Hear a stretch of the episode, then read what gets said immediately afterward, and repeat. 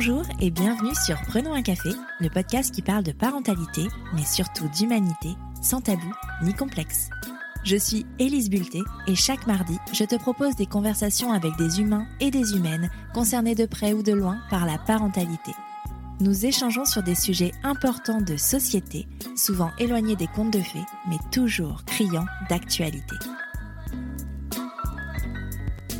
Dans ce nouvel épisode, je suis ravie de recevoir Noémie Fachan, plus connue sous son avatar d'illustratrice féministe Maëdusa et autrice de la BD Maternité, Miracle et Malédiction, portrait pour questionner les injonctions à la parentalité, publié aux éditions Atier. Dans son livre, Noémie part de ses propres interrogations sur le désir d'enfant pour aller questionner les injonctions liées à la parentalité dans toutes les sphères parentales. Mais ça veut dire quoi exactement, le désir d'enfant? Est-ce un désir profond ou une envie conditionnée par notre société? Et puis, pourquoi l'âge avançant, on se sent presque prisonnière de ces questions? Est-ce que tout le monde est logé à la même enseigne concernant les injonctions liées à la parentalité? Ça, ce sont les questions auxquelles Noémie tente de répondre dans son livre. Mais dans cet épisode, nous revenons sur les raisons qui ont poussé Noémie à se poser ces questions, sur son parcours de vie de femme et aussi de militante féministe. On parle de sujets si passionnants que tu ne verras pas leur passer. En tout cas, perso, j'aurais pu papoter de nombreuses heures encore. Tu pensais être seule à galérer? Mets tes écouteurs et prenons un café. Bonjour Noémie. Bonjour Elise. Bienvenue sur Prenons un café. Je suis trop trop contente de te voir ce matin, c'est trop cool. Euh, avant de commencer, une petite présentation traditionnelle pour les personnes euh, qui ne te connaissent pas. Est-ce que tu peux nous en dire un peu plus sur toi, s'il te plaît? Oui, bien sûr. Alors, je m'appelle Noémie, mais euh, j'ai un alias qui est Maëdusa sur Instagram. Vous m'avez peut-être croisé. Je fais de la bande dessinée féministe, engagée, que je veux la plus inclusive possible. Et mon héroïne est donc coiffée de serpent. C'est une gorgone inspiré de la méduse mythologique. Et en fait, dans mon univers, les gorgones et les gorgons, ce sont toutes les personnes sexisées, c'est-à-dire toutes les personnes qui subissent le sexisme. Voilà, et puis Maedusa vient d'entrer en librairie. Euh, je viens de publier un premier livre qui s'appelle Maternité, miracle et malédiction. Je crois que c'est celui-là qui t'intéresse en particulier. Et puis il y en a un autre qui arrive juste derrière, L'œil de la gorgone, justement, c'est des relectures de figures mythologiques dans un regard féministe. Trop bien. En vrai, les deux m'intéressent. Mais c'est vrai qu'on va particulièrement aborder le sujet du premier aujourd'hui. En effet, tu as euh, sorti un livre, bah, là, il y a récemment, là, en fin août, je crois, euh, autour des injonctions euh, à la maternité. c'est un sujet, tu sais, surprenant un café qui m'intéresse beaucoup, beaucoup, mais dans la vie aussi, hein, pas que surprenant un café d'ailleurs.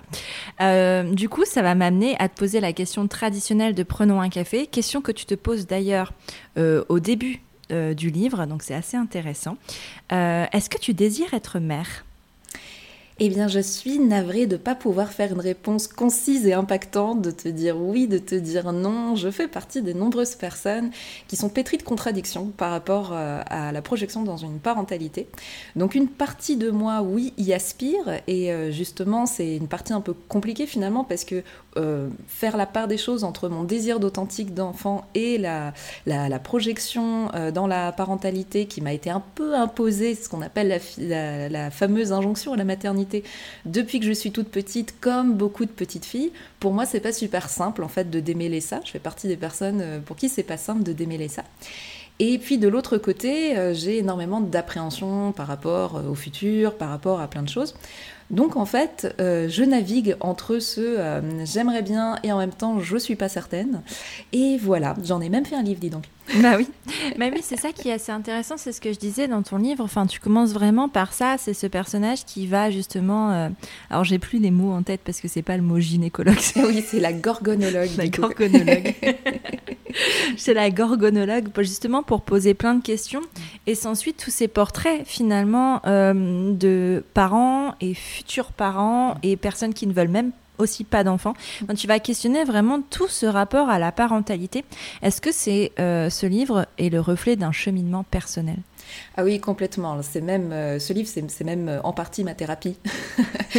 euh, j'ai 38 ans actuellement et mon année des 35 ans a été très très dure à vivre parce que je me suis vraiment retrouvée prise en étau dans ces injonctions à la parentalité. Donc, alors, je reviens quelques années en arrière. Il y avait tout un contexte. C'est souvent le contexte hein, qui, nous, qui nous prend un peu à la gorge. C'est vrai que 35 ans, c'est un âge un peu symbolique. C'est vraiment le milieu de la trentaine. C'est euh, souvent, les, les, étapes comme ça, les 35, les 40 et tout, ça nous secoue un peu parce qu'il y, a toute, euh, il y, a, il y a vraiment toute une symbolique derrière, alors que finalement, il n'y a pas une grande différence entre 34 et 36 ans, mais bon, on s'en fait un tu peu. Tu me rassures parce que c'est vers 35. on s'en fait souvent tout un plat, en fait, des, des milestones comme ça, euh, des, des, âges symboliques. Et puis, moi, ma mère m'a eu à 35 ans. Ah. Et j'ai, voilà, il y a, quand même un héritage de ce côté-là. Et j'ai toujours entendu que c'était quand même un peu tard pour une femme de sa génération. Ma mère, elle est née en 50 quand même, donc euh, voilà. Et toutes, mes tantes, donc les, les sœurs de ma mère plus jeunes que ma mère, ont toutes eu des enfants avant ma mère. Donc ma mère, c'était un petit peu la dernière à s'y mettre, alors même qu'elle était la plus âgée de la, de la fratrie. Et, en fait, bah, moi, je pense que j'ai beaucoup porté ça avec moi. Je me suis dit, 35 ans, je n'ai toujours pas d'enfant, alors que ma mère, m'a eu à 35 ans, alors que c'est déjà tard, oulala, le temps presse. Et puis, eh ben, je me suis retrouvée dans une situation euh, pas enviable, euh, selon la société, bien entendu, c'est-à-dire que j'étais célibataire, que j'allais un peu de déconvenue amoureuse en déconvenue amoureuse, j'étais en train de me dire, c'est pas simple cette histoire quand même, euh, ni de trouver un partenaire amoureux et encore moins de trouver un partenaire amoureux avec lequel je pourrais me projeter dans une parentalité. C'était assez compliqué. Euh, et puis la parentalité solo, ça me semblait insurmontable à cette époque-là euh, parce que j'avais un emploi euh, qui était très chronophage avec des horaires qui changeaient euh, toutes les semaines euh, avec avec une enfin il fallait être extrêmement disponible pour ce boulot-là et qui n'était pas très bien payé en plus de ça. Donc vraiment avoir un enfant seul ça me semblait insurmontable. Encore une fois c'était une perception. Il y a plein de gens ouais. qui font des enfants dans des, dans des conditions bien plus précaires de, de, que la situation dans laquelle j'étais. Mais enfin. Donc finalement voilà je me suis retrouvée euh, dans un état de stress, ça va un peu en, mode panique, quoi. Finalement, est-ce que je vais passer à côté de ça? Est-ce que euh, je vais pas euh, regretter de ne pas avoir été maman si ça ne m'arrive pas? Enfin bref, pour la première fois, j'ai été vraiment confrontée au fait que peut-être ça allait pas m'arriver. Alors que avant ça, je me disais, je vais finir évidemment par trouver chaussures à mon pied, je vais m'installer avec l'homme qu'il faut, je vais être parente dans les conditions que j'ai toujours imaginées. Et là, je me suis dit, ou pas. Et ça m'a fait très peur. Mmh. Donc j'ai amorcé un long travail euh, qui est passé par euh, la thérapie. J'ai été suivie pendant plusieurs mois par une, une coach vraiment euh, super, très à l'écoute, qui m'a fait faire tout un tas d'exercices, si tu veux, on en reparlera, euh, pour, euh, bah, pour relativiser en fait vraiment ce qui était en train de m'arriver ou de pas m'arriver. Et puis les choses ont fait que c'était, tu sais, euh, 2020-2021, les confinements. Euh, bon, moi, je travaille dans le tourisme, donc euh, j'ai fait partie des gens qui bah, ont perdu leur emploi, n'avaient pas vraiment la perspective de retrouver le CDD derrière. Enfin, c'était un peu compliqué. Et donc, je me suis mis à dessiner. J'ai lancé Maëdusa, dont on parlait tout à l'heure. Et, euh, donc, ma vie a changé professionnellement. Et j'ai eu cette occasion-là en or, les éditions Atier, qui sont venues vers moi et qui m'ont dit nous, on a une collection qui s'appelle Parentalité. Euh, on voudrait, travailler avec toi parce qu'on adore Maëdusa, on adore sa parole féministe, etc. Et on a cette idée de parler des injonctions à la maternité. Est-ce que ça te parle? Je vais, eh ben, vous tombez super bien. Donc voilà, finalement, euh, ce livre, c'est vraiment le résultat d'un long cheminement euh, personnel. Et, euh, et aujourd'hui, en parler, c'est un peu le cerise, la cerise sur le gâteau de la thérapie, si tu veux. Ouais, non, mais carrément. Mais je trouve ça intéressant parce que j'ai pas l'impression, alors tu me dis si je me trompe, peut-être que j'ai raté des postes, mais sur Maëdusa, tu parles peu finalement de parentalité. Ouais.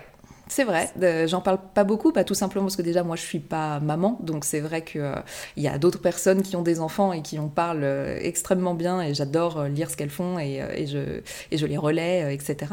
Et puis c'est vrai que sinon je vais plutôt m'intéresser à bah, qu'est-ce qui se passe dans le couple hétéro par exemple, donc la symétrie par rapport à la charge domestique, etc. Donc ça touche à la parentalité de plein fouet même, euh, mais c'est vrai que euh, je vais rarement en parler, sinon pour justement euh, revenir sur ce moment de grand stress et de grande crainte, de grande terreur par rapport bah, voilà, à la pression que je me mettais par rapport à ça, et, et, ça, ça parle à beaucoup de monde, ouais, ça je ouais. sais. Carrément. Et puis la parentalité, tu vois, tout à l'heure tu parlais de féminisme, mais euh, la parentalité est un gros gros point de départ sur les inégalités entre les femmes et les hommes aussi. Euh, donc c'est un point de, enfin, je pense que, et je pense, j'en ai discuté avec pas mal de personnes qui sont concernées par ce sujet, que euh, beaucoup de, de, combats féministes, en tout cas que le féminisme arrive aussi parfois par la maternité, mm. euh, parce qu'on se rend compte en fait justement de ce que ça veut dire euh, l'inégalité mm. entre les femmes et les hommes, puisque euh, ben c'est dans le, foyer que ça commence en fait, à l'arrivée des enfants, puis professionnellement, puis après c'est mm, la dégringolade. c'est assez assez terrifiant. Est-ce que as, toi tu, tu, as ces questions féministes là en tête quand tu questionnes ta parent, ta possible parentalité. Oui, bien sûr, euh, absolument. Euh, bah, déjà, de toute façon, euh, depuis que je, fais Maëlusa, je suis constamment en train d'interroger le monde de manière générale à travers la grille du féminisme, à travers la grille des, inégalités de genre. Donc, de toute façon, toute projection, ça va être passé à cette moulinette-là, si tu veux. et, et, oui, oui, bien sûr, bien sûr que, que j'y ai réfléchi parce que c'est très lié à la question, justement, tu le disais, du travail, du couple, comment, comment on fonctionne. Euh, c'est intéressant ce que tu dis parce que oui, moi, ce, dont j'ai vraiment l'impression en, écoutant les gorgones autour de moi euh, qui, euh, qui, sont parents, c'est que la, parentalité et particulièrement la maternité, donc ça va vraiment être, il n'y a, pas que celle-là dans la vie, mais un des moments, enfin une des dimensions de la vie dans lesquelles vont être exacerbées toutes les types, tous les types de discrimination. Donc évidemment, en premier lieu, quand on est une femme hétérosexuelle, euh, cette inégalité de genre euh, par rapport eh bien, au conjoint, au temps du conjoint, à la carrière du conjoint, à la façon dont le conjoint, lui, euh, est considéré en tant que parent dans la société, et ça met vraiment en valeur le fait qu'il voilà, qu'il y a une différence, que la parentalité est différenciée entre un père, une mère dans cette société. Mais finalement, les autres discriminations, c'est un peu le cas aussi, c'est-à-dire que les discriminations liées au handicap vont être exacerbées. Les, euh, discriminations liées euh, à la grossophobie, au poids vont être exacerbées. Le racisme va être exacerbé. En fait, c'est vraiment ce, cette dimension de la vie dans laquelle tout va prendre une dimension, enfin, tout va prendre une taille, une pression euh, supplémentaire. donc oui, bien sûr, je me pose beaucoup de questions aussi par rapport à ça, c'est-à-dire, c'est vrai que l'avantage, c'est que si un jour je deviens parent, ce qui, ce qui est sûr, c'est que j'y vais avec peu d'illusions c'est justement toutes ces inégalités-là que tu pointes dans ton livre, mm. puisque euh, avec ce questionnement par rapport à la parentalité, ben, ton personnage va à la rencontre de plein de personnes qui vont raconter leurs histoires, du coup, euh, sous le prisme de la parentalité et comment, en fait, ça a exacerbé les discriminations, les différences. Et, euh, ben, comment tu as... parce que c'est des vraies personnes, euh, alors oui et non, tout à fait.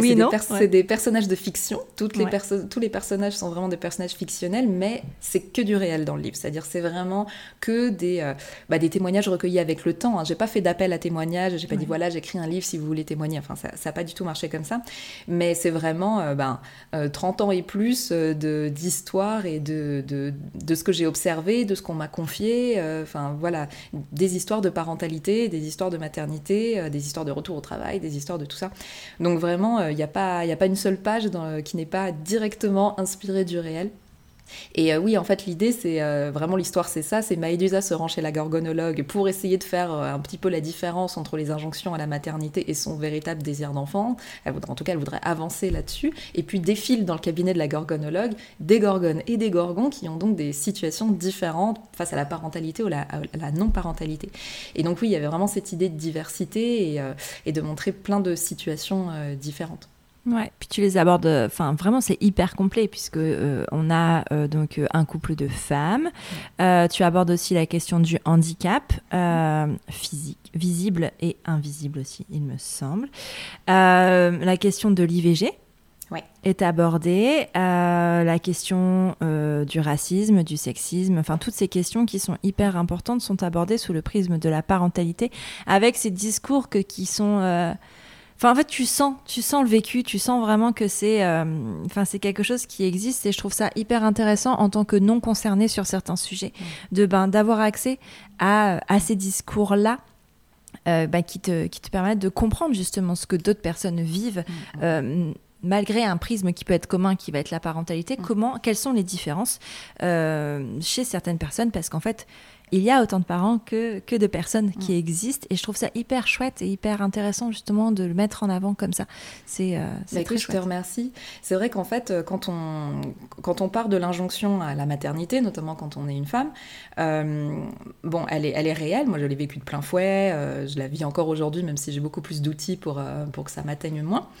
Euh, mais en fait, finalement, on se rend compte que euh, cette injonction, par exemple, à avoir des enfants pour réussir sa vie en tant que femme, parce que c'est vraiment ça qu'on nous met sur le dos, c'est euh, un destin féminin est incomplet s'il n'y a pas la maternité, c'est ça qu'on essaye de, nous faire croire. Bon, très bien, c'est déjà suffisamment pénible de, de, faire sa vie avec ça sur les épaules, mais en fait, finalement, c'est pondéré avec plein d'autres choses, c'est-à-dire par contre, si vous êtes une personne handicapée, est-ce que, est que vraiment, euh, est-ce que c'est judicieux de devenir parent euh, donc voilà, donc toi, tu n'as même pas le droit à cette injonction-là, en fait. Euh, si tu es porteuse d'un handicap, notamment d'un handicap qui est jugé lourd par la société, euh, si tu es euh, une femme noire et si tu as notamment déjà des enfants, euh, ben faudrait voir à pas trop en faire parce que euh, ben, faire beaucoup d'enfants quand on n'est pas blanc, il y a quand même beaucoup de soupçons de vouloir faire ça pour les allocs, de je ne sais pas quoi, de ne pas gérer sa fertilité. Enfin voilà. Donc on n'est pas à pied du tout d'égalité quand on est une femme blanche et quand on est une femme noire et qu'on a déjà des enfants et qu'on se pose la question d'en faire encore un troisième ou quoi, ou quoi que ce soit.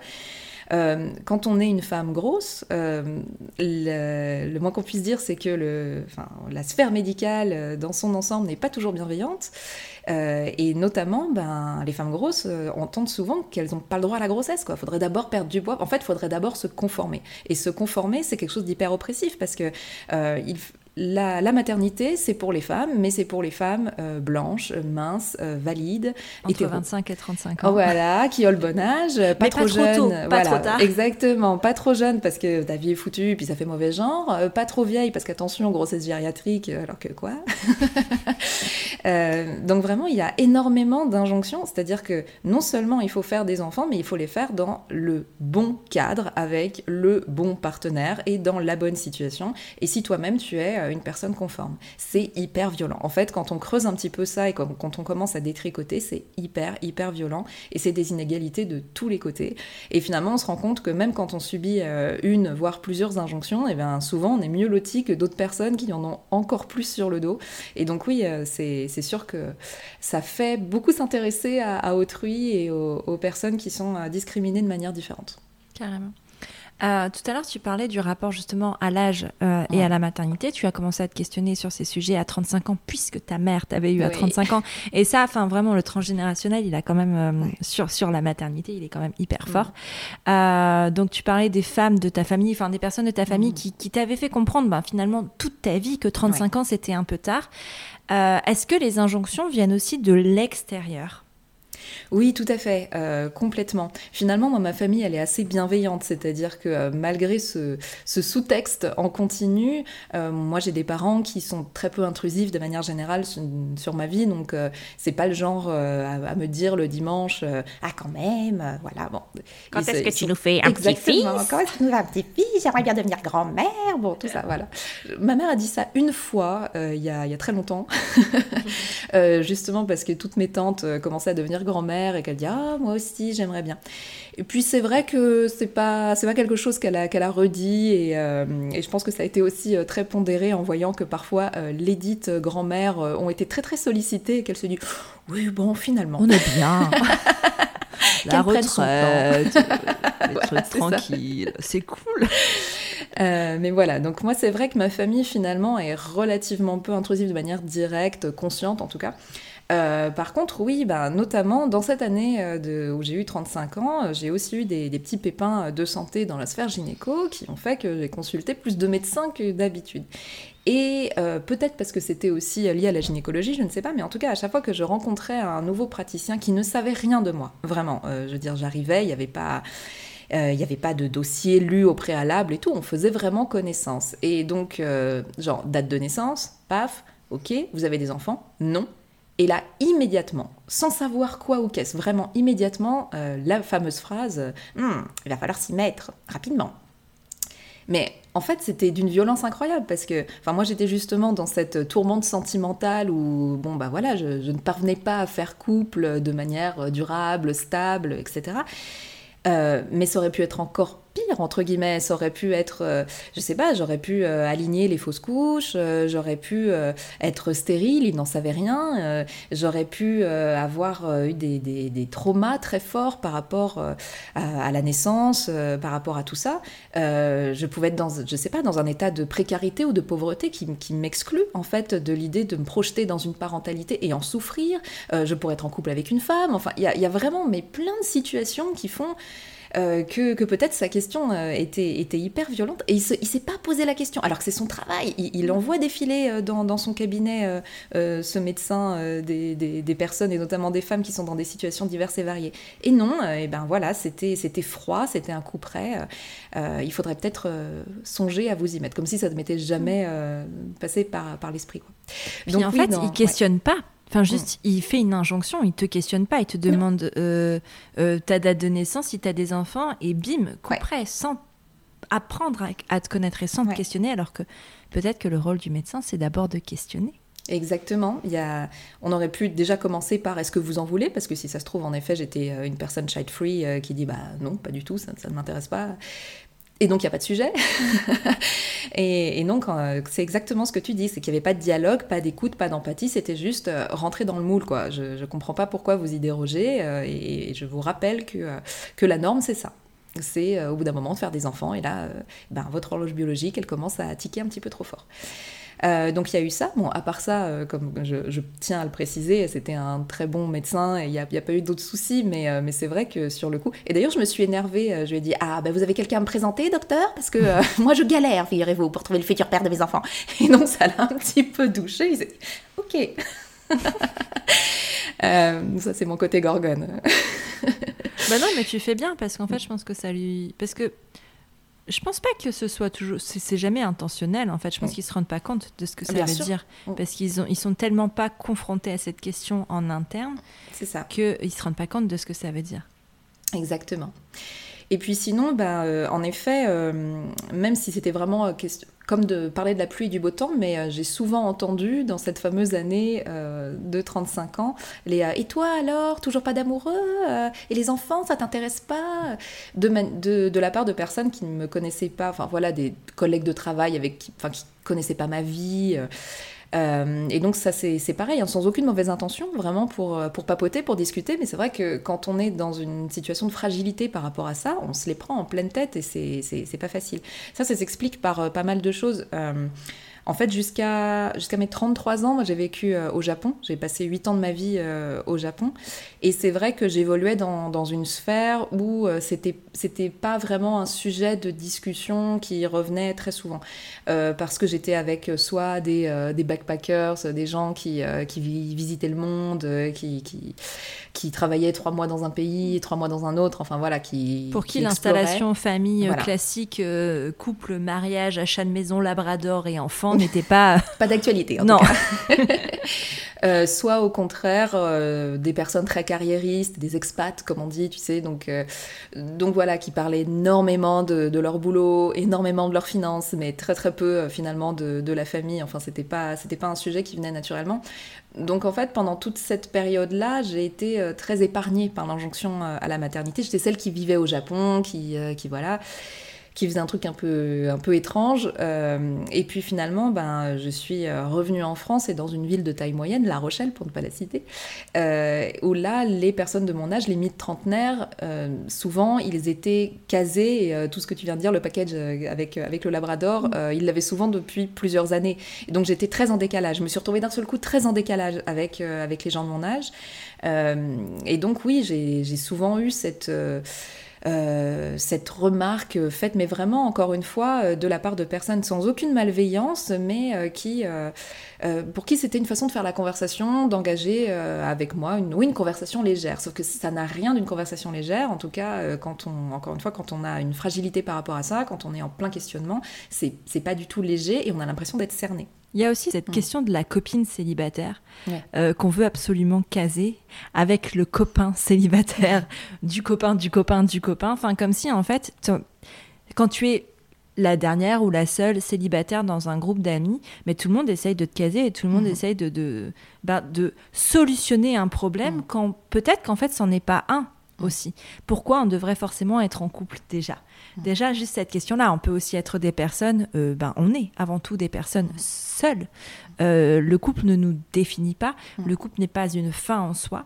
Alors certes, quand on a des désirs de famille et qu'on est hétérosexuel, c'est plus facile mmh. de le faire en couple, mais il y a plein de solutions aussi qui existent. Et le couple n'est pas une fin en soi. Enfin, vraiment, j'ai l'impression que euh, on pose euh, cette question aux petites filles depuis la nuit des temps, depuis ah qu'elles sont toutes petites en fait. Est-ce que tu as un amoureux dans la cour de mmh. récréation? Est-ce que comment ça se passe? Et, et c'est pas une amoureuse, hein, c'est un amoureux. Est-ce que tu as un amoureux? Mais, mais, très petit, même, même dès la crèche. Enfin, est-ce que tu as un petit mhm. amour je, dis ça parce que j'ai une petite fille mhm. euh, et que c'est arrivé, cette situation-là. Euh, qu'on te dise, euh, ben, est-ce que tu as un amoureux à la crèche, à l'école maternelle, à l'école primaire? Et puis petit à petit, en fait, on est un peu conditionné à ce que ce soit presque un but finalement. Mhm. est-ce que tu ressens ça, toi, ou est-ce que tu as senti cette injonction-là aussi Ah oui, bien sûr.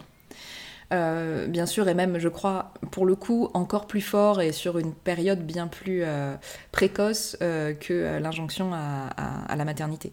vraiment, dès le début de ma vingtaine, il y avait cette idée de il faut, il faut être validé par le couple, quoi. Enfin, si, euh, à moins d'avoir vraiment une posture très radicale là-dessus, c'est-à-dire je suis célibataire, c'est très bien comme ça, moi ça ne m'intéresse pas. Enfin, à, moins vraiment de le clamer, euh, mais sinon, si on n'est pas en couple avec un homme, euh, quelque part, il y a un problème, quoi. On, on, a un souci, on doit avoir un souci. Forcément. On, a, on, a, forcément un truc qui nous manque, on n'est pas une femme complète. Enfin, moi, ça, je l'ai ressenti très, très, très, très, très, très fort et très tôt euh, ça, c'est sûr. Et donc, euh, ben, il y a eu des périodes où j'ai été en couple, donc évidemment, ça ne se posait plus comme euh, question.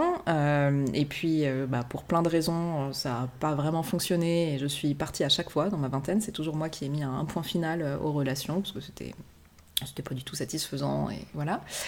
et puis, bah, évidemment, plus tu, avances en âge, plus ça devient compliqué, parce que oui, la société te clame très régulièrement que euh, autant les hommes ont accès euh, à des femmes plus jeunes, que ça, ça se fait, que c'est normalisé, euh, l'inverse est beaucoup moins vrai. Ça existe bien entendu, et actuellement je suis en couple avec un homme beaucoup plus jeune que moi, mais, mais en fait c'est quand même beaucoup moins courant et, et c'est pas vraiment une perspective qu'on a quand on est une femme hétéro, quoi. carrément. Et puis dans en tout cas pas pour construire. Ouais, carrément. Et dans ton cheminement féministe aussi, est-ce que est-ce que tu es plus exigeante avec euh, un homme en couple? Mais même avant, euh, enfin, c'est difficile de dire à partir de quand je suis devenue féministe parce que il n'y a pas vraiment, on passe pas un brevet, hein, on n'est pas. Euh, donc en effet, c'est une construction, voilà, c'est ça. On dit pas ça y est, j'ai mon diplôme de féministe. Non, non, c'est ça se passe pas comme ça. Euh, oui, euh, ce qui est sûr, c'est que moi, j'étais pas du tout dans dans la pensée féministe, dans la documentation féministe, dans, j'avais pas les mots, je mettais pas les, les, mots de sexisme, je mettais pas les mots de féminisme sur mon vécu jusqu'à justement que, je commence ma Edusa. Euh, j'ai eu une maman plutôt féministe de, son temps, euh, qui, euh, qui nous a toujours dressé un portrait plutôt positif des combats féministes, et, ça, je, la remercie parce que je suis pas partie avec des a priori négatifs comme beaucoup de gens sur, sur les, féministes casse-couilles. Hein. voilà. Euh, donc ça c'est bien, mais, euh, mais moi je me suis pas consacrée à ça pendant, pendant la première partie de ma vie. Moi mon rêve c'était euh, d'aller vivre au Japon. j'ai beaucoup investi en, temps et en énergie pour ça. J'ai appris le japonais. Il a fallu me démener bien entendu pour avoir un revenu là-bas parce que je ne fais pas du tout partie d'une famille qui pouvait assurer mes arrières financièrement. Bien entendu il fallait, il fallait travailler tout de suite, gagner sa vie tout de suite. Donc ça a été pour moi l'œuvre de ma vingtaine c'était ça, c'était d'avoir mon diplôme en poche et puis euh, de, me débrouiller pour euh, parvenir à, faire mon chemin euh, dans, ce pays fascinant mais lointain et cher qu'est le Japon.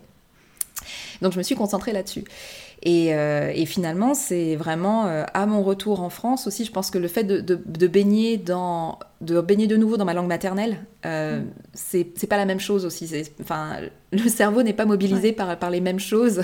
Et tu penses différemment, je trouve ça. Enfin, pour avoir vécu l'expérience, moi c'était au Canada en anglais, mais tu penses pas du tout de la même façon. Tu tu as pas les mêmes perspectives. C'est assez, assez dingue. Hein ouais, c'est en effet dingue. Et, et donc, bah oui, je suis, je suis revenue en France. Le fait d'être, de parler en français, de penser en français, comme tu le disais, euh, ça m'a fait réfléchir différemment. J'avoue qu'aussi euh, les, les, strates, comme dit euh, Pénélope Bagieux, mais les strates d'expérience euh, négatives, de, enfin, les, les, strates des moments où on m'a pas respecté, que ce soit dans le milieu du travail, que ce soit euh, dans les relations amoureuses, ça commençait à faire un sacré millefeuille, si tu veux. Et il y a un moment où vraiment la, la colère euh, montait de manière sourde, parce que je suis pas quelqu'un qui convoque sa colère facilement, ça c'est les mots de ma psy.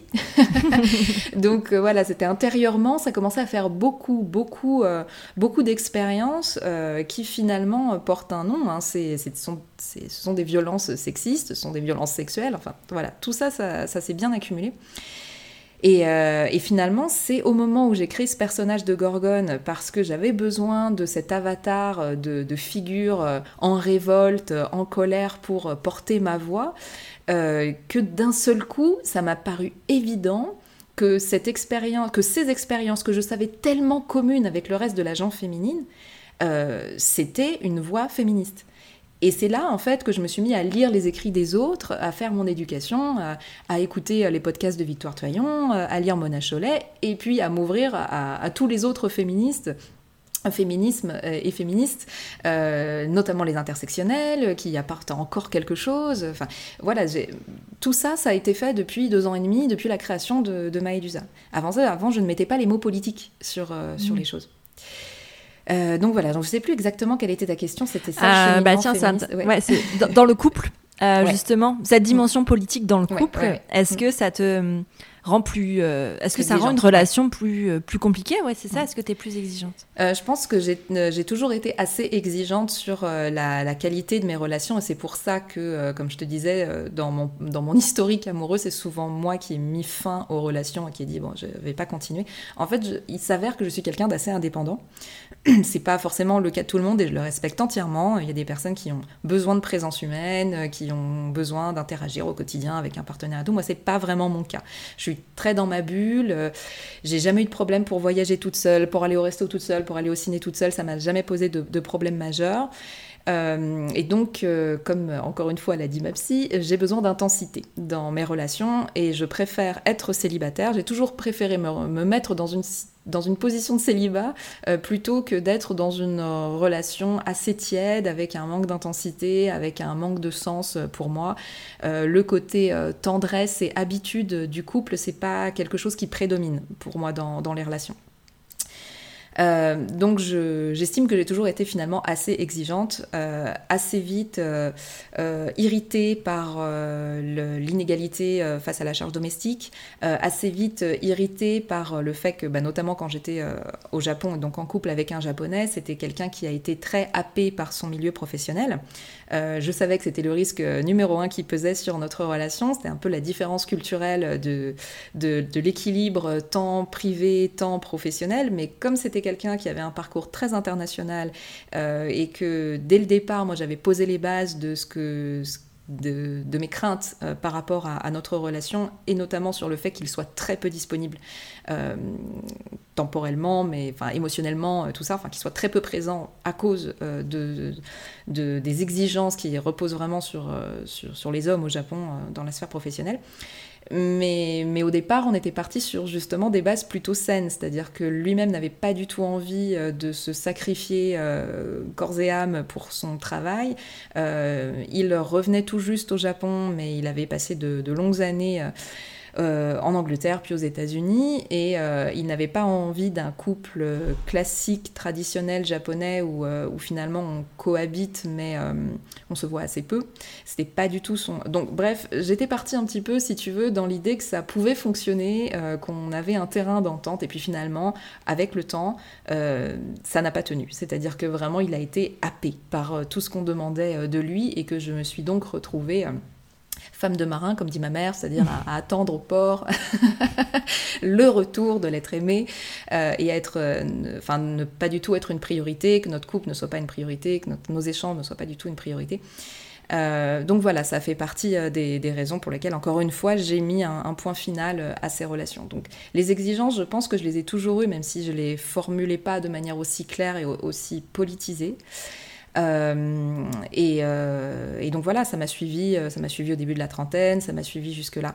maintenant, je suis beaucoup plus révoltée par rapport aux situations des autres. C'est peut-être ça, moi, mon éveil féministe, c'est c'est vraiment de, de voir tous les points communs entre mon histoire et celle de, eh bien, de nous toutes, et, et de, de m'ouvrir aux difficultés supplémentaires qu'ont les personnes qui sont, encore une fois, discriminées par, par des oppressions qui, qui, qui moi, ne me touche pas. Euh, voilà, mon éveil politique, c'est plus d'être exigeante euh, à titre social, en fait, c'est-à-dire. Euh, d'avoir aussi une vision de tous les manquements de la société dans son ensemble, des pouvoirs publics, des, enfin, voilà, le manque de crèches, enfin bref, voilà, tu vois cette vision un petit peu générale, cette vision vraiment politique de ce qui nous manque en tant que société pour vraiment euh, euh, créer un terrain propice à l'égalité de genre et, euh, le déni qu'il y a par rapport à ça et, même le refus de, s'engager par rapport à ça, le côté c'est très bien comme ça, enfin voilà, c'est tout ça maintenant qui, me révolte et contre lequel je prends la parole. Il y a des petits trucs là comme ça qui, euh, qui, me viennent en question. Euh, tu as une, une, expérience internationale et tu as écrit un livre sur les injonctions à la maternité, à la parentalité. Euh, est-ce que tu dirais que ton livre répond vraiment à des injonctions françaises, européennes, ou alors elles sont universelles, ces injonctions-là? Ben, je dirais un peu des deux. je pense qu'il y en a certaines qu'on peut retrouver dans beaucoup de cultures et dans beaucoup de formes de, de, de sociétés. et puis il y en a d'autres, en effet, qui sont peut-être assez franco-françaises. Euh, quand j'étais au Japon, j'étais dans une situation un petit peu particulière parce que, alors, je vivais au Japon, mais je travaillais pour une organisation malienne. Donc, euh, mes collègues, c'était euh, moitié des Maliens et des Maliennes et bah, moitié des Japonaises.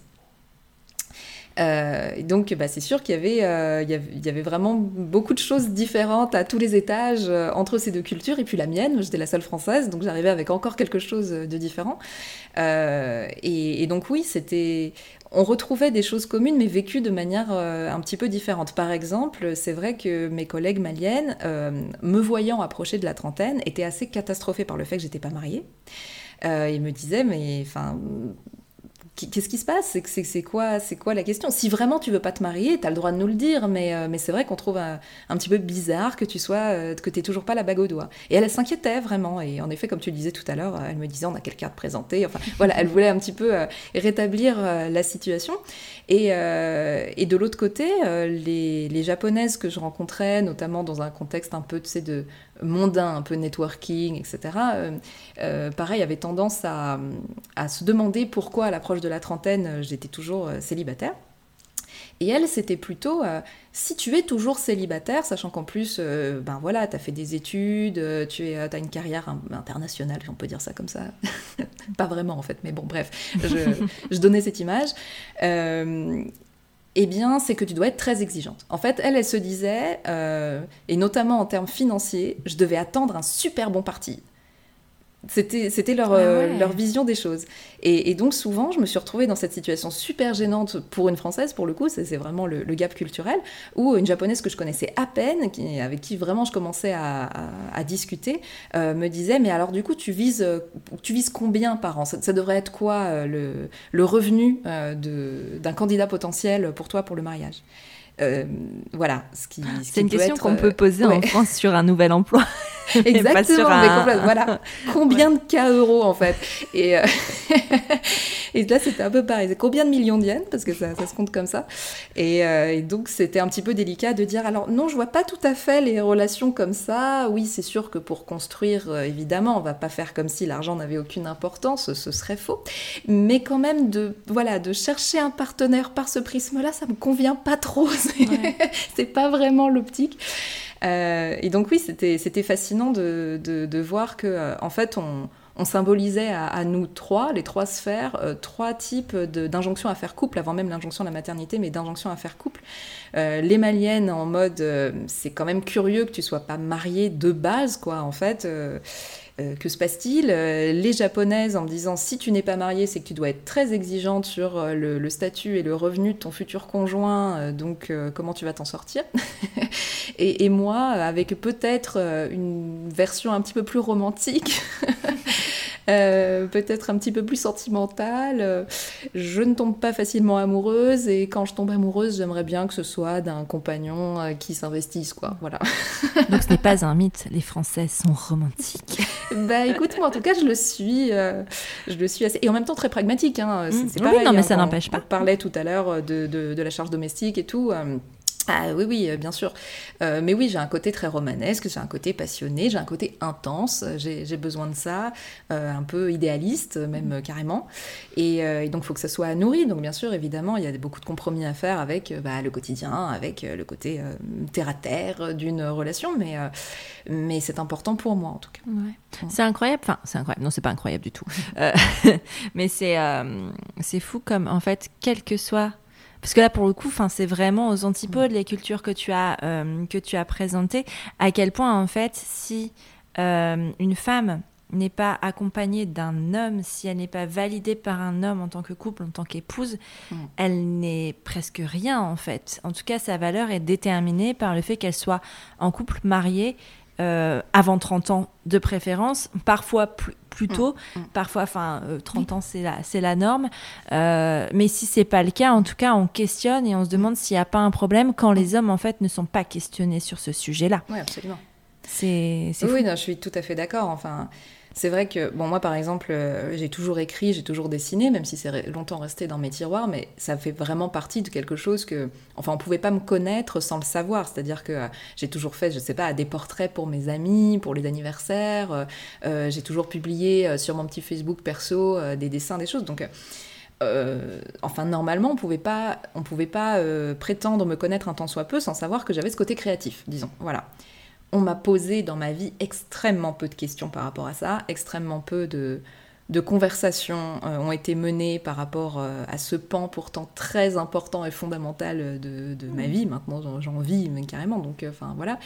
Et par contre, je ne compte plus le nombre de fois où on m'a interrogé sur sur euh, l'amour de manière générale, sur le couple, sur ma situation euh, conjugale, sur euh, mes aspirations par rapport à ça. Donc oui, je pense qu'en tant que femme, on est, on est très souvent perçu dans un prisme, alors soit sexuel carrément, hein, hypersexualisant et tout, mais pour le moins romantique en tout ça. Mm. En tout cas, c'est notre place, c'est notre vocation dans cette société d'être des partenaires, n'est-ce pas? On, hérite en fait encore beaucoup de ça. Même si bien entendu tout le monde est au courant que, euh, que nos vies ne se résument pas à ça euh, et, que qu'on accomplit euh, bien d'autres choses et que même quand on n'accomplit rien de, de, marquant d'ailleurs, et eh bien malgré tout le couple et ou la maternité n'est pas forcément central et qu'il y a, a d'autres choses dans nos existences. Bien sûr, tout le monde le sait, mais on le sait encore avec euh, la partie supérieure euh, de l'iceberg. Et en fait, la partie inférieure, euh, elle est très pétrie de, de, la place qu'on attend, que tout le monde attend qu'on prenne. Oui, carrément. Tu me permets une excellente transition qui était ma, question suivante autour de Maïdusa. quand tu as lancé Maïdusa sur Instagram, pour toi, c'était important de garder un anonymat? Oui, alors très bonne question. Euh, j'ai pas essayé de protéger un, anonymat total. Euh, par exemple, euh, il y avait un lien vers mon, vers mon, site internet et sur ma, page web, eh bien, il y a, y a d'autres écrits que j'ai auto-publiés avant, bien avant de publier les BD actuels, où il y avait donc mon nom, mon prénom. Donc c'était assez facile en fait de, de, retrouver ma trace. J'ai pas essayé de faire un écran total. Par contre, c'est vrai que oui, j'ai créé cet avatar de Gorgone et, j'ai mis très peu de photos de moi ou de vidéos de, moi en réel euh, pour plusieurs raisons. Euh, déjà, la, numéro une, c'est que quand on prend la parole sur le féminisme sur euh, les réseaux, on est quand même très exposé aux raids de masculinistes, au, harcèlement en ligne. Et les cyberharceleurs, clairement, ils sont très excités par la photo ou la vidéo des femmes qui prennent la parole, quel que soit le sujet d'ailleurs. Alors bien sûr, c'est encore pire quand c'est euh, le féminisme, le racisme ou autre chose, mais même quand on, quand on prend juste la parole de manière beaucoup moins politique que ça, euh, le fait de se montrer va susciter chez eux le besoin de nous remettre à notre place, et donc très souvent on va avoir des commentaires sur notre physique, euh, on, va, on, va, on va se prendre beaucoup de violence verbale, beaucoup, voilà. Et c'est vrai que parler derrière une bande dessinée, euh, ça désamorce beaucoup de ça. Ça les excite beaucoup moins, il faut bien le, reconnaître. Et en plus de ça, pour comprendre ce que dit Maïdusa, faut lire quand même. Donc il n'y a pas vraiment ce réflexe de euh, tiens, celle-là, euh, elle prend la parole et elle n'est pas dans une optique de me plaire, elle n'est pas dans une optique de séduction, elle n'est pas dans une optique de, se normer à, la minceur, à la jeunesse, à la joliesse et tout. Il va falloir que je lui rappelle que sa place c'est ça. Il n'y a, pas ce, détonateur, tu vois. Donc c'est vrai que c'était une façon, notamment dans les débuts de Maïdusa, de me protéger. Et puis la deuxième raison, c'est que j'avais envie qu'un maximum de personnes puissent se projeter dans mon personnage. Et c'est plus facile quand c'est un personnage de bande dessinée euh, que quand c'est moi avec euh, ma tête. Euh, enfin voilà. donc oui, c'était une sorte d'anonymat. Ok. C'est intéressant cette distance entre le personnage euh, Maëdusa et toi, euh, notamment face aux critiques, euh, parce que j'imagine bien en fait à quel point du coup tu dois pas. Enfin, ça fait comme un filtre, un bouclier, et c'est peut-être plus facile de se détacher et de pas prendre personnellement des choses euh, ben, qui sont dites. Et vraiment, on va questionner ton travail, on va parler de ton travail, de ce qui est dit. Et tu as raison, il faut lire. Donc ça veut dire que ces personnes qui habituellement vont pas prendre le temps d'écouter ce que la femme a à, dire, euh, ben vont même pas regarder parce qu'en fait, sinon ils vont avoir une graine qui va être semée et ça serait mm. très problématique. Il euh, faudrait quand même pas semer trop de graines. Hein.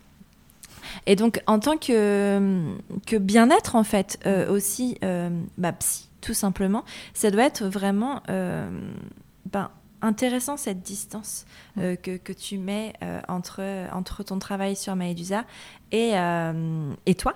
Mais en même temps, parce que moi je te vois là, Maëdusa te ressemble. Oui, bien sûr. C'est vraiment extrêmement bien fait. Ouais. Merci.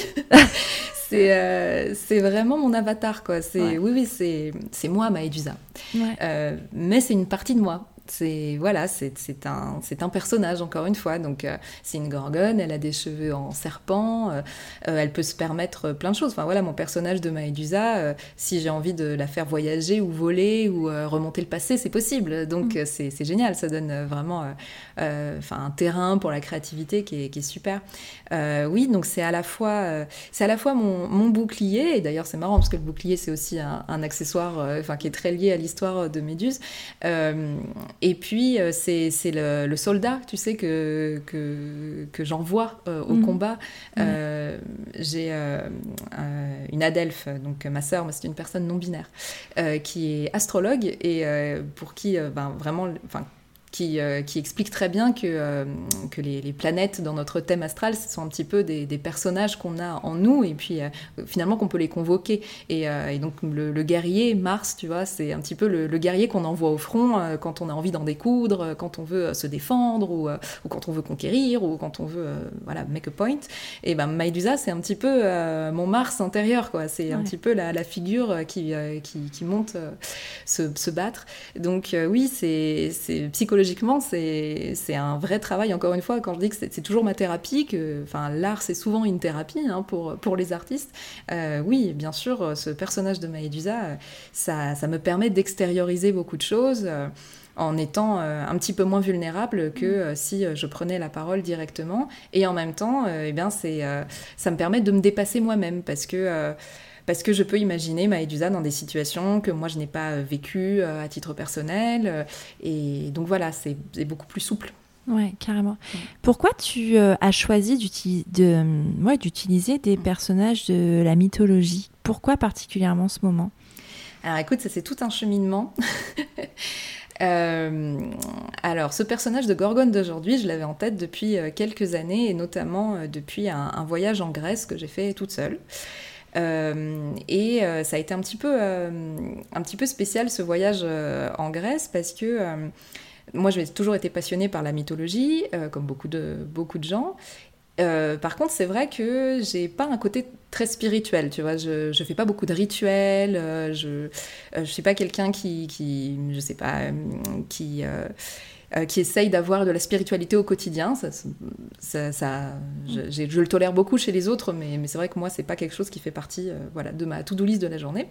mais ce voyage, ce voyage-là, je suis partie vraiment en disant, ok, je vais à Athènes, c'est quand même la ville d'Athéna, j'ai un message pour elle. Je lui ai écrit un poème, je lui demandais en fait sa, sa guidance, sa bienveillance, parce que justement, j'étais euh, bah, dans, à l'approche des 35 ans, je commençais euh, voilà, euh, à me poser beaucoup de questions et à me sentir pas bien en fait par rapport à tout ça, à la maternité, au couple et tout et tout.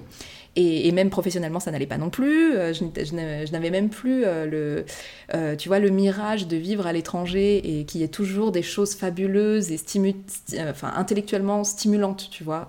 vivre au Japon, c'était ça, c'était la stimulation intellectuelle et culturelle au quotidien. Là, j'étais de retour en France, donc j'avais même plus ce, euh, ces lunettes roses, tu vois, pour, euh, pour voir l'existence. Donc, euh, je commençais à entrer en dépression, même si je mettais pas le mot dessus, mais c'était exactement ce qui était en train de se passer. et donc, voilà, j'ai ressenti le besoin en me disant, bon, bah, j'ai mes vacances, voilà, ça tombe en novembre parce que je les ai pas choisies. je peux, j'ai le temps, je peux aller jusqu'à la Grèce, au moins j'aurai un peu de soleil, et puis, et puis voilà. Et donc, j'ai ressenti le besoin, en fait, de, eh bien, de, de faire des prières finalement euh, à Athéna. Un truc qui vraiment, ça me ressemble très peu, tu vois. C'est pas quelque chose que j'ai fait euh, beaucoup. Non. Mais donc j'ai fait ça. J'ai fait ça. Euh, et, et en fait, dans ma tête, il y avait vraiment cette idée de je connaissais l'histoire de Méduse, je connaissais euh, l'image négative que Ovide a, donnée à Athéna dans cette histoire, euh, euh, parce que pour, celles et ceux qui ne connaîtraient pas le, mythe, Ovide nous dit, voilà, Méduse c'est une divinité primordiale, donc antérieure à, la génération des Olympiens, hein, Zeus et les autres, et puis bah, quand les Olympiens prennent le pouvoir, Méduse devient prêtresse d'Athéna. Et puis un jour, euh, Poséidon, le dieu de la mer, le frère de Zeus, viole Méduse euh, dans le temple d'Athéna. Et Athéna, très offensée par ce qui s'est euh, passé sous son propre toit, décide de punir Méduse et non pas le violeur. Et donc elle change Méduse en monstre en la, coiffant de serpent et en lui donnant le fameux regard pétrifiant, euh, le regard qui est capable de, changer en pierre. Sur ce, Méduse va se réfugier dans une grotte avec ses sœurs les Gorgones et elle y vit tranquillement euh, jusqu'à ce que Persée, le héros des héros grecs, euh, toque à sa porte, si on peut dire ça comme ça, et dans le but de la tuer et finit par la décapiter. Et on applaudit Persée, fin de l'histoire et tout va bien. Donc évidemment c'est une histoire très choquante à, bien, des, à bien des parce que c'est une victime de violence sexuelle qui est doublement punie, euh, parce que euh, Athéna euh, ne joue pas du tout la carte de, la solidarité féminine ou de la sororité et vient en rajouter une couche par-dessus. Donc voilà, finalement, c'est une histoire qui nous interpelle à, bien des, endroits. Et, et, en fait, là, en, en, en, essayant d'appeler de, je ne sais pas quelle bénédiction sur ma tête face à la statue d'Athéna à Athènes, je me dis, mais je suis suis certaine que je suis certaine qu'il y a une autre vérité, et en tout cas la mienne, c'est celle de, euh, de la solidarité. Athéna n'a pas puni Méduse, elle lui a donné des armes pour se défendre, euh, et donc euh, d'un seul coup, le, le, mythe a été réécrit dans, mon esprit. Euh, et, je me suis rendu compte que c'était une interprétation que d'autres personnes avaient, et que notamment dans le milieu féministe, la, figure de Méduse était, souvent euh, représentée euh, parce que image de femme en colère, parce que victime de violences sexuelles punies, mais que aussi il y avait cette troisième dimension, et si finalement Athéna n'avait pas eu ce rôle négatif. donc voilà, j'ai porté ça en moi pendant un ou deux ans, puis dès que j'ai eu le temps, finalement, ce temps accordé par le confinement euh, de, de, commencer vraiment à mettre ça sur le papier, tout est devenu euh, vraiment limpide. Quoi. Mm.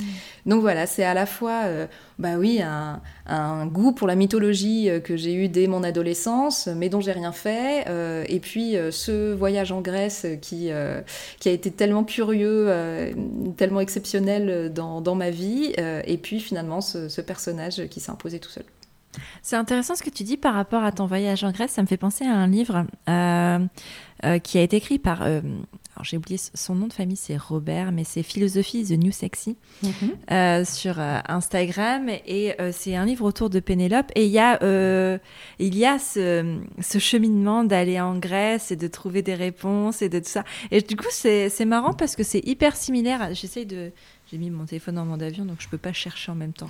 mais, mais, mais, je vais le retrouver parce que il est. Enfin, je sais pas si tu l'as lu. Non, je l'ai pas lu. Mais, euh, c'est marrant ce que tu me dis. S'il est sur ma table de chevet, je l'ai pas fini. Mais, mais en tout cas, c'est euh, c'est vraiment, euh, vraiment un livre. C'est Marie Robert. Et ça s'appelle Le voyage de Pénélope. Voilà, c'est ça. Très bien. Le voyage de Pénélope par Marie Robert. Et c'est vraiment ça, raconte vraiment ce que tu as vécu en fait. C'est ça qui est intéressant avec, euh, avec ces réflexions autour de, de, la mythologie, mais aussi des réflexions très personnelles, puisque bah, Marie-Robert est philosophe. Donc il y a vraiment, euh, vraiment ces, ces dimensions-là. En tout cas, c'est très similaire. Donc si tu l'as pas lu, je te le ah, recommande euh, chaudement. ça, peut, ça peut me le procurer. Carrément, potentiellement t'intéresser. Aujourd'hui, et, c'est une question voilà, qui, qui m'était venue avant, tu as mis ta photo sur Instagram pour des questions d'Instagram qui veut vérifier notre identité pour certifier un compte. Est-ce que tu dirais que ça a changé ta relation avec tes lecteurs et tes lectrices?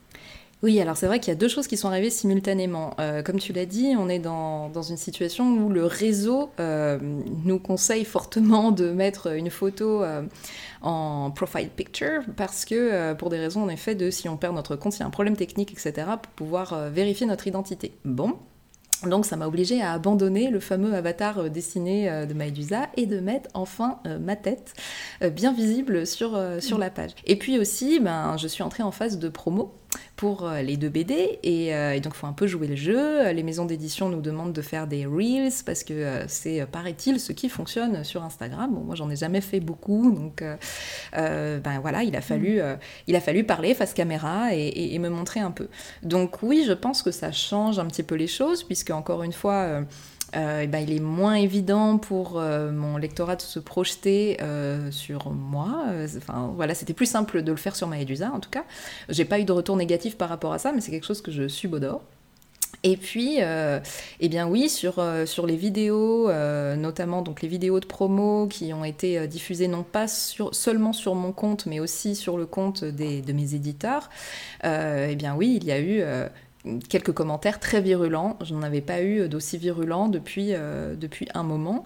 Euh, donc euh, je pense que ma, ma théorie se confirme. C'est-à-dire que vraiment, quand on se montre en vidéo, quand on se montre en, en réel, eh bien, il y a, y a, beaucoup plus de violence qui est, qui est dirigée contre nous. Alors le problème, encore une fois, ce n'est pas nous. Hein. Je ne suis pas en train de dire on devrait toutes se planquer. Ce serait complètement contre-productif. Absolument pas. Le problème, c'est évidemment cette culture euh, sexiste et du cyberharcèlement qu'on se prend de plein fouet, quoi. Ouais, carrément. Est-ce que tu envisages, euh, après toutes ces périodes de promo, de revenir euh, sur un avatar?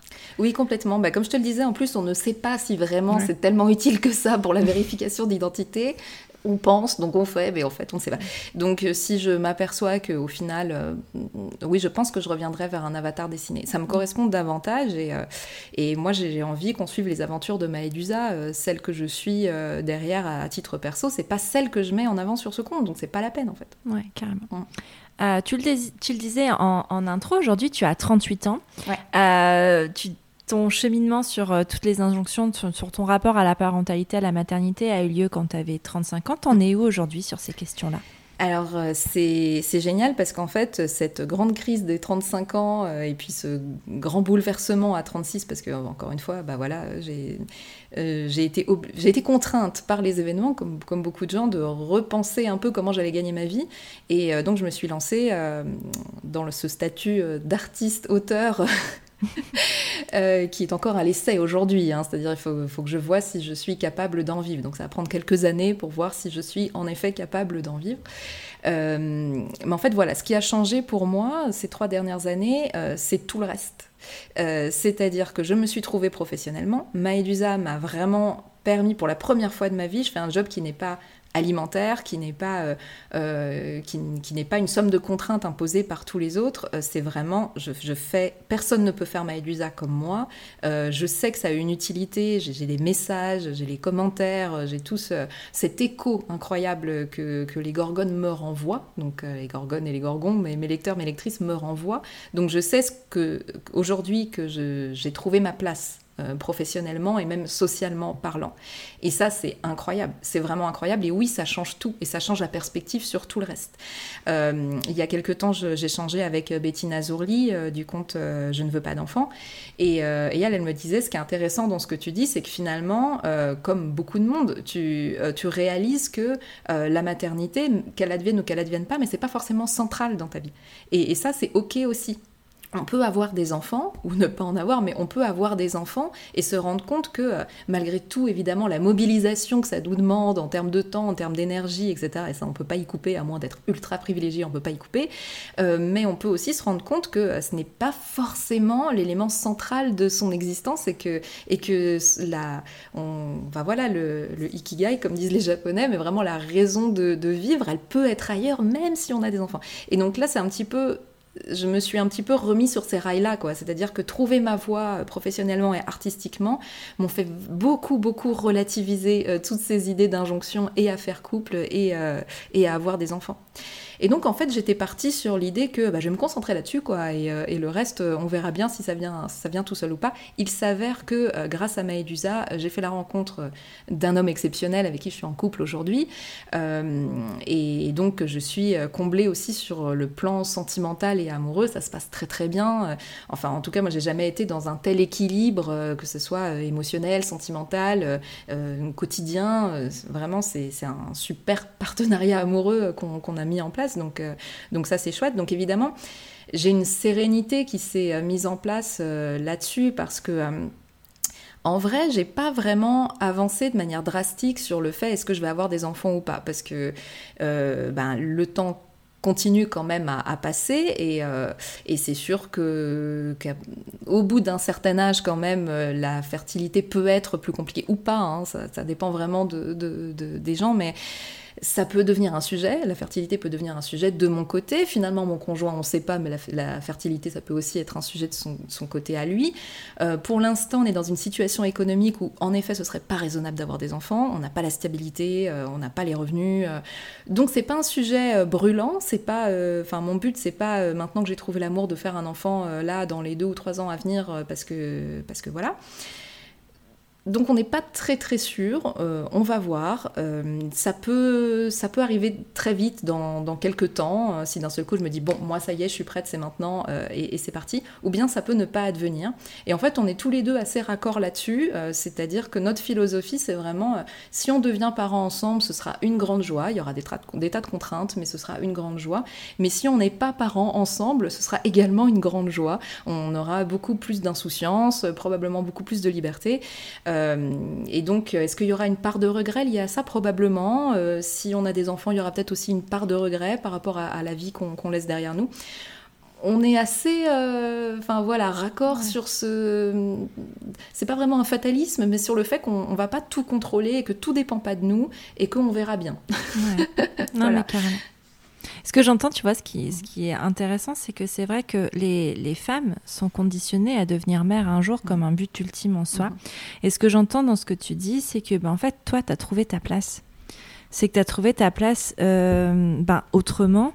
Et, et en fait, peut-être que les femmes sont pas. On n'apprend pas aux femmes, en tout cas, on nous apprend pas à trouver notre place autrement que dans la maternité et que parfois ça passe par là. Moi, je sais que dans mon cas, c'est passé par là Mhm. même si ma place, euh, même si le rôle de ma vie n'est pas d'être mère. Mhm. Tu vois ce que tu expliquais mhm. justement, euh, de, d'avoir, euh, de, pouvoir être mère, mais d'avoir autre chose derrière qui, nous qui nous anime. En tout cas, moi, c'est ce que je vis. Par exemple, je suis mère, mais ma fille Mm. Que j'aime de tout mon mm. cœur, ma maternité ne met pas ma raison de vivre. Mm, Elle a une place importante dans ma vie. Euh, c'est un rôle que je chéris, que j'aime beaucoup et qui m'apporte énormément, mais ce n'est pas central dans ma vie. Il y a d'autres choses, notamment les combats que je peux mener autour de Prenons un café, qui sont mine de rien quand même liés à cette parentalité, mais qui ont, euh, qui sont tournés vers l'extérieur, tu vois. Donc en fait, c'est pas incompatible, mais parfois, en fait, on n'a tellement pas appris mm. À exister autrement que par ce couple dont on parlait mm, euh, précédemment et par cette parentalité, que c'est hyper difficile d'aller trouver autre chose. Et quand je t'entends parler, j'ai l'impression que ben en fait l'affirmation de soi, ton affirmation de toi, est passée par autre chose et cette place que tu cherchais, en fait tu l'as trouvée autrement. Et je trouve ça hyper intéressant et important d'avoir ce genre de discours parce que ça montre que c'est pas parce qu'on est une femme que notre accomplissement passe par le couple et la maternité.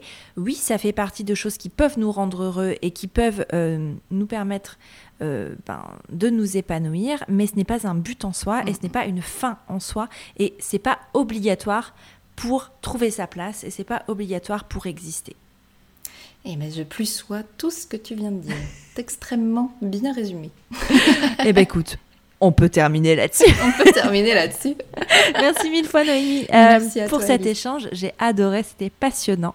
Euh, ben, si on veut découvrir ton travail, euh, par où ça se passe? Alors ça se passe sur Instagram. Je ne suis pas présente sur les autres réseaux parce que Instagram me demande énormément de travail, de modération, etc. Donc sur Instagram, la page c'est Maedusa Gorgone.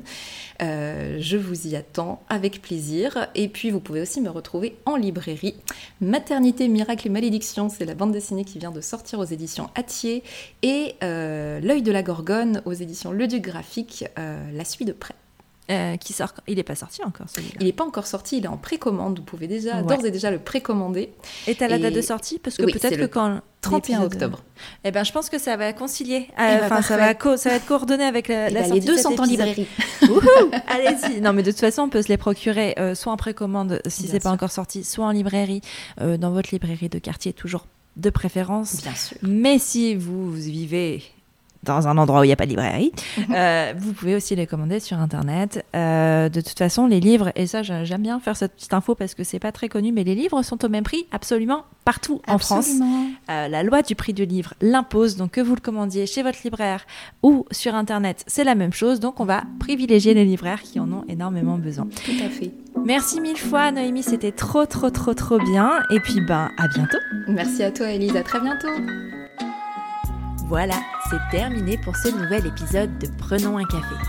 Je te remercie d'avoir écouté jusqu'au bout et s'il t'a plu, je t'invite à le partager sur tes réseaux sociaux, à tes amis dans la vraie vie, bref, au plus grand nombre. Après ça, tu peux aussi envoyer un max de love à Prenons un café sur Apple Podcast. C'est hyper simple. Tu ouvres ton appli Apple Podcast sur ton iPhone, tu vas sur Prenons un café et tu descends tout en bas. Là, tu mets le nombre d'étoiles que tu souhaites 5 au choix et tu écris ce que tu veux dans la section Avis. Par exemple, le 30 juillet, Clochoco écrivait Dans une vie à 100 à l'heure, un boulot prenant, un kit de 2 ans, se poser sur un podcast qui incite à la réflexion et à l'auto-analyse, c'est que du bonheur. C'est aussi beaucoup de bonheur pour moi de te lire, Clochoco. Mille merci pour tes mots qui me touchent énormément. Bon, et puis si tu n'as pas Apple Podcast, tu peux toujours parler de Prenons un café autour de toi ça ne mange pas de pain et ça fait toujours plaisir. Tu es sur Prenons un café, le podcast qui parle des sujets de parentalité, mais surtout d'humanité, sans tabou ni complexe. Je te retrouve la semaine prochaine pour un nouvel épisode. Abonne-toi à Prenons un café sur ton appli de podcast préféré pour ne rien manquer. D'ici là, prends bien soin de toi autour d'un café.